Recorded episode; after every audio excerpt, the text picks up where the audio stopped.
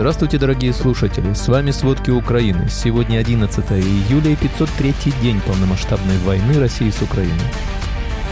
Кремль отказался комментировать расследование о 47 тысячах погибших военных. ЧВК «Вагнер» попыталась захватить ядерное оружие во время мятежа. Немецкий производитель танков «Леопард» откроет завод в Украине. В Краснодаре застрелили командира подлодки, с которой запускали калибры по Украине. Население тюрем рухнуло до исторического минимума после отправки заключенных на войну. В России с начала войны подожгли 90 военкоматов. Обо всем подробней.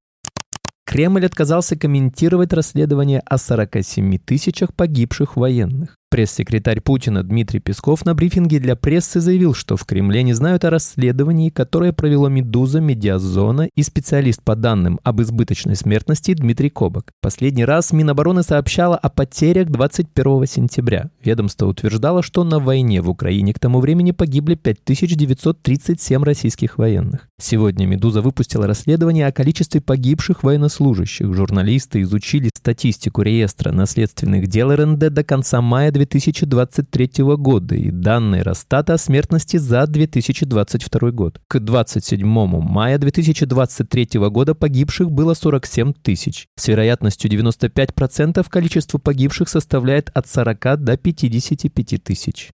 Во время марша на Москву 24 июня часть наемников ЧВК «Вагнер» направилась к укрепленной базе российской армии, на которой хранится ядерное оружие, пишет Рейтерс, проанализировав видео перемещений группировки и поговорив с местными жителями. По данным агентства, вагнеровцы дошли до города Талавая в Воронежской области, где с ними вступили в бой российские военные. Как раз рядом с этим местом был сбит один из вертолетов Минобороны К-52. Целью наемников было прорваться к базе Воронеж-45. Глава военной разведки Украины Кирилл Буданов заявил Рейтерс, что мятежникам удалось пробиться к базе с ядерным оружием. По его словам, вагнеровцы собирались заполучить небольшие ядерные заряды, которые можно переносить в рюкзаке. Буданов утверждает, что таким образом мятежники хотели поднять ставки. Компактное ядерное оружие создавалось в эпоху Холодной войны, и к началу 1990-х годов Россия и США договорились уничтожить его, напоминает Рейтерс. Однако бывшие чиновники США, отвечающие за ядерное нераспространение, допускают, что Россия могла нарушить обещание. Версию Буданова частично подтвердил близкий к Кремлю источник со связями среди военных. По его словам, ЧВК «Вагнер» удалось попасть в зону особого внимания. Американцы были взволнованы, потому что там хранятся ядерные боеприпасы, добавил собеседник. Инцидент вызвал озабоченность в Кремле и способствовал скорейшим переговорам с мятежниками при посредничестве президента Беларуси Александра Лукашенко, отметил источник среди властей оккупированных Россией регионах Украины.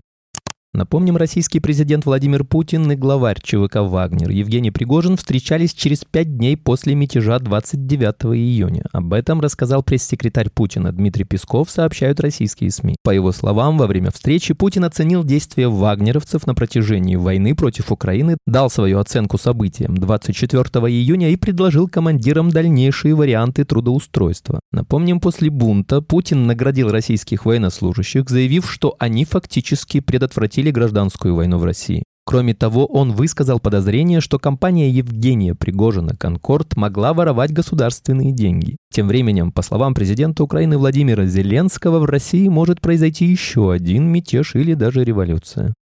В Краснодаре убили замначальника отдела администрации города по мобилизационной работе Станислава Ржицкого. Киллер подкараулил 42-летнего капитана второго ранга на утренней пробежке около спорткомплекса «Олимп» и четыре раза выстрелил ему в спину и грудь. Ржицкий скончался на месте. Преступнику удалось скрыться. Возбуждено уголовное дело об убийстве. Вероятно, киллер давно следил за Ржицким, знал его маршруты, а также специально выбирал место, где нет камер наблюдения, отмечает база. Сейчас сотрудники полиции осматривают видео, полученные с устройств на ближайших зданиях, но на данный момент зацепок не обнаружено. Согласно открытым данным, Ржицкий также командовал подводной лодкой «Краснодар». В Киеве его обвинили в запуске ракет «Калибр» по территории Украины.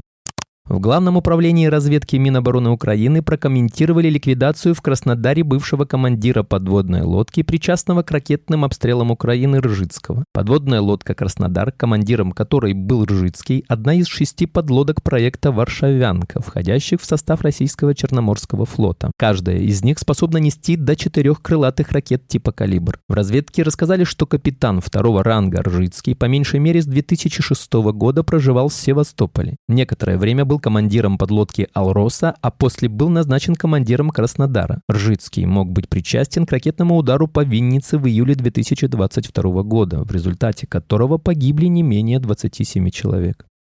В районе Бердянска сегодня, 11 июля, был ликвидирован российский генерал-лейтенант Олег Цоков. Об этом сообщил советник мэра Мариуполя Петр Андрющенко. Отметим, в сентябре Генштаб сообщал, что командир 144-й мотострелковой дивизии 20-й общевойсковой армии России Цоков был ранен в районе населенного пункта Сватово, Луганская область. Напомним, до этого 12 июня в результате ракетного удара по командному пункту российской армии в Запорожской области был ликвидирован генерал-майор Сергей Горичев, начальник начальник штаба 35-й общей войсковой армии.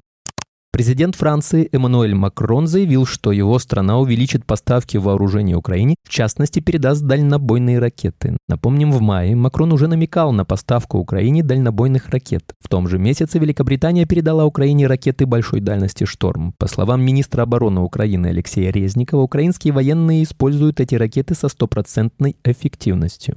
Тем временем США еще не приняли решение по передаче Украине ракетных комплексов «Атомс» с дальностью более 300 километров. В Кремле пригрозили последствиями и контрмерами в ответ на решение Франции передать Украине ракеты дальнего радиуса действия для поддержки наступления ВСУ. Об этом сообщает российский Интерфакс со ссылкой на заявление пресс-секретаря президента России Дмитрия Пескова.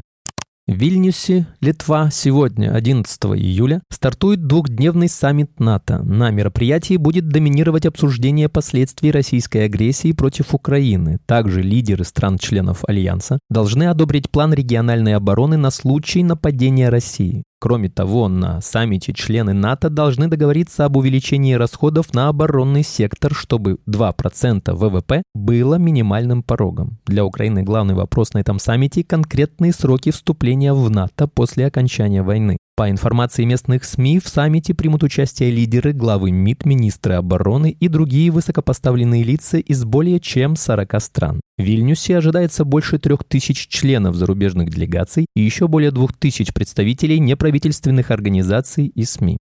Спасатели завершили поисковые работы на месте вчерашнего авиаудара по Орехову Запорожской области. Жертвами обстрела стали 7 человек. Об этом пресс-служба ГСЧС сообщает в Телеграме. Как отмечается, 10 июля спасатели деблокировали из-под завалов тела троих без признаков жизни. Число погибших возросло до 7 человек. Поисково-спасательные работы завершены. Напомним, по данным МВД, удар был нанесен по зданию школы, где в это время мирные жители получали гуманитарную помощь. Дом от удара почти полностью разрушился. Российская армия продолжает сосредотачивать основные усилия на Купенском, Лиманском, Бахмутском, Авдеевском и Марьинском направлениях. За сутки там произошло 17 боевых столкновений. Об этом говорится в вечерней сводке Генерального штаба ВСУ от 10 июля. По данным украинских военных, в течение суток Россия нанесла по территории Украины 22 авиационных удара и совершила около 30 обстрелов из реактивных систем залпового огня. К сожалению, разрушена гражданская инфраструктура, пострадали мирные люди. Правительство Южной Кореи выделило вооруженным силам Украины пакет нелетальной военной помощи перед саммитом НАТО в Вильнюсе. Содержание нового пакета военной помощи не раскрывается, но отмечается, что власти страны предприняли шаги по его предоставлению после того, как президент Южной Кореи Юн Сук Ель в понедельник отбыл в Литву для участия в саммите НАТО. Напомним, Южная Корея предоставит Украине 8 миллиардов долларов на чрезвычайно льготных условиях. Ранее власти страны заявляли, что Сеул может расширить поддержку поддержку Украины, выйдя за пределы гуманитарной и экономической помощи в случае крупномасштабного нападения на гражданское население. Германия на саммите НАТО в Вильнюсе анонсирует выделение крупного пакета военной помощи Украине. По данным журналистов, немецкие власти намерены объявить об очень существенных поставках военной техники для Украины. Детальной информации относительно планов Германии пока нет. Известно лишь, что в пакет помощи вряд ли войдут ракеты «Торрес», поставку которых Украина запросила еще в мае. Относительно передачи этих ракет новостей пока нет, резюмировал источник в правительстве Олафа Шольца. Немецкий производитель танков «Леопард» откроет завод в Украине. Предприятие заработает в течение трех месяцев, рассказал CNN гендиректор концерна Армин Папергер. Украинцев обучат обслуживанию техники, которая будет производиться на заводе, в ее числе как танки, так и другие бронированные машины. По словам Папергера, на предприятии смогут производить до 60% артиллерийских боеприпасов, которые необходимы Украине. Соединенные Штаты предостерегли Россию от удара по захваченной ее войсками Запорожской АЭС в Энергодаре. Такую позицию озвучил представитель Государственного департамента США Мэтью Миллер, отвечая на вопрос журналистов, будет ли атака на ЗАЭС эквивалентна применению ядерного оружия. По словам представителя Госдепа, если это произойдет, международное сообщество абсолютно точно привлечет Россию к ответственности. Американский чиновник заверил, что США продолжают следить за ситуацией на АЭС в Энергодаре, добавив, что Международное агентство по атомной энергии должно иметь полный доступ ко всем частям станции.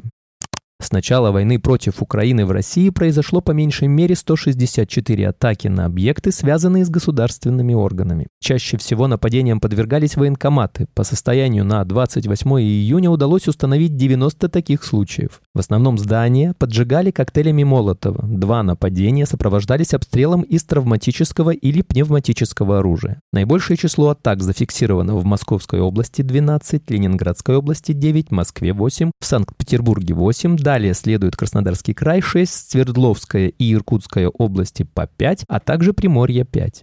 Из-за потери европейского газового рынка, куда до войны уходило почти 80% экспорта «Газпрома», федеральная казна в 2023 году не досчитается 28 миллиардов долларов налоговых сборов, подсчитали аналитики Выгон Консалтинг. Их оценку приводит РИА Новости. В пересчете на рубли по текущему курсу газовая дыра в доходах правительства составит почти 2,6 триллиона рублей. Сумму, сопоставимую с годовым бюджетом государственной медицины 2,9 триллиона рублей и в 8 раз превышающую размер бюджетов крупных регионов, таких как Новосибирская или Нижегородская области, чуть больше 300 миллиардов рублей. Сам «Газпром» потеряет около 90 миллиардов долларов выручки по сравнению с прошлым годом, оценивает Выгон Консалтинг.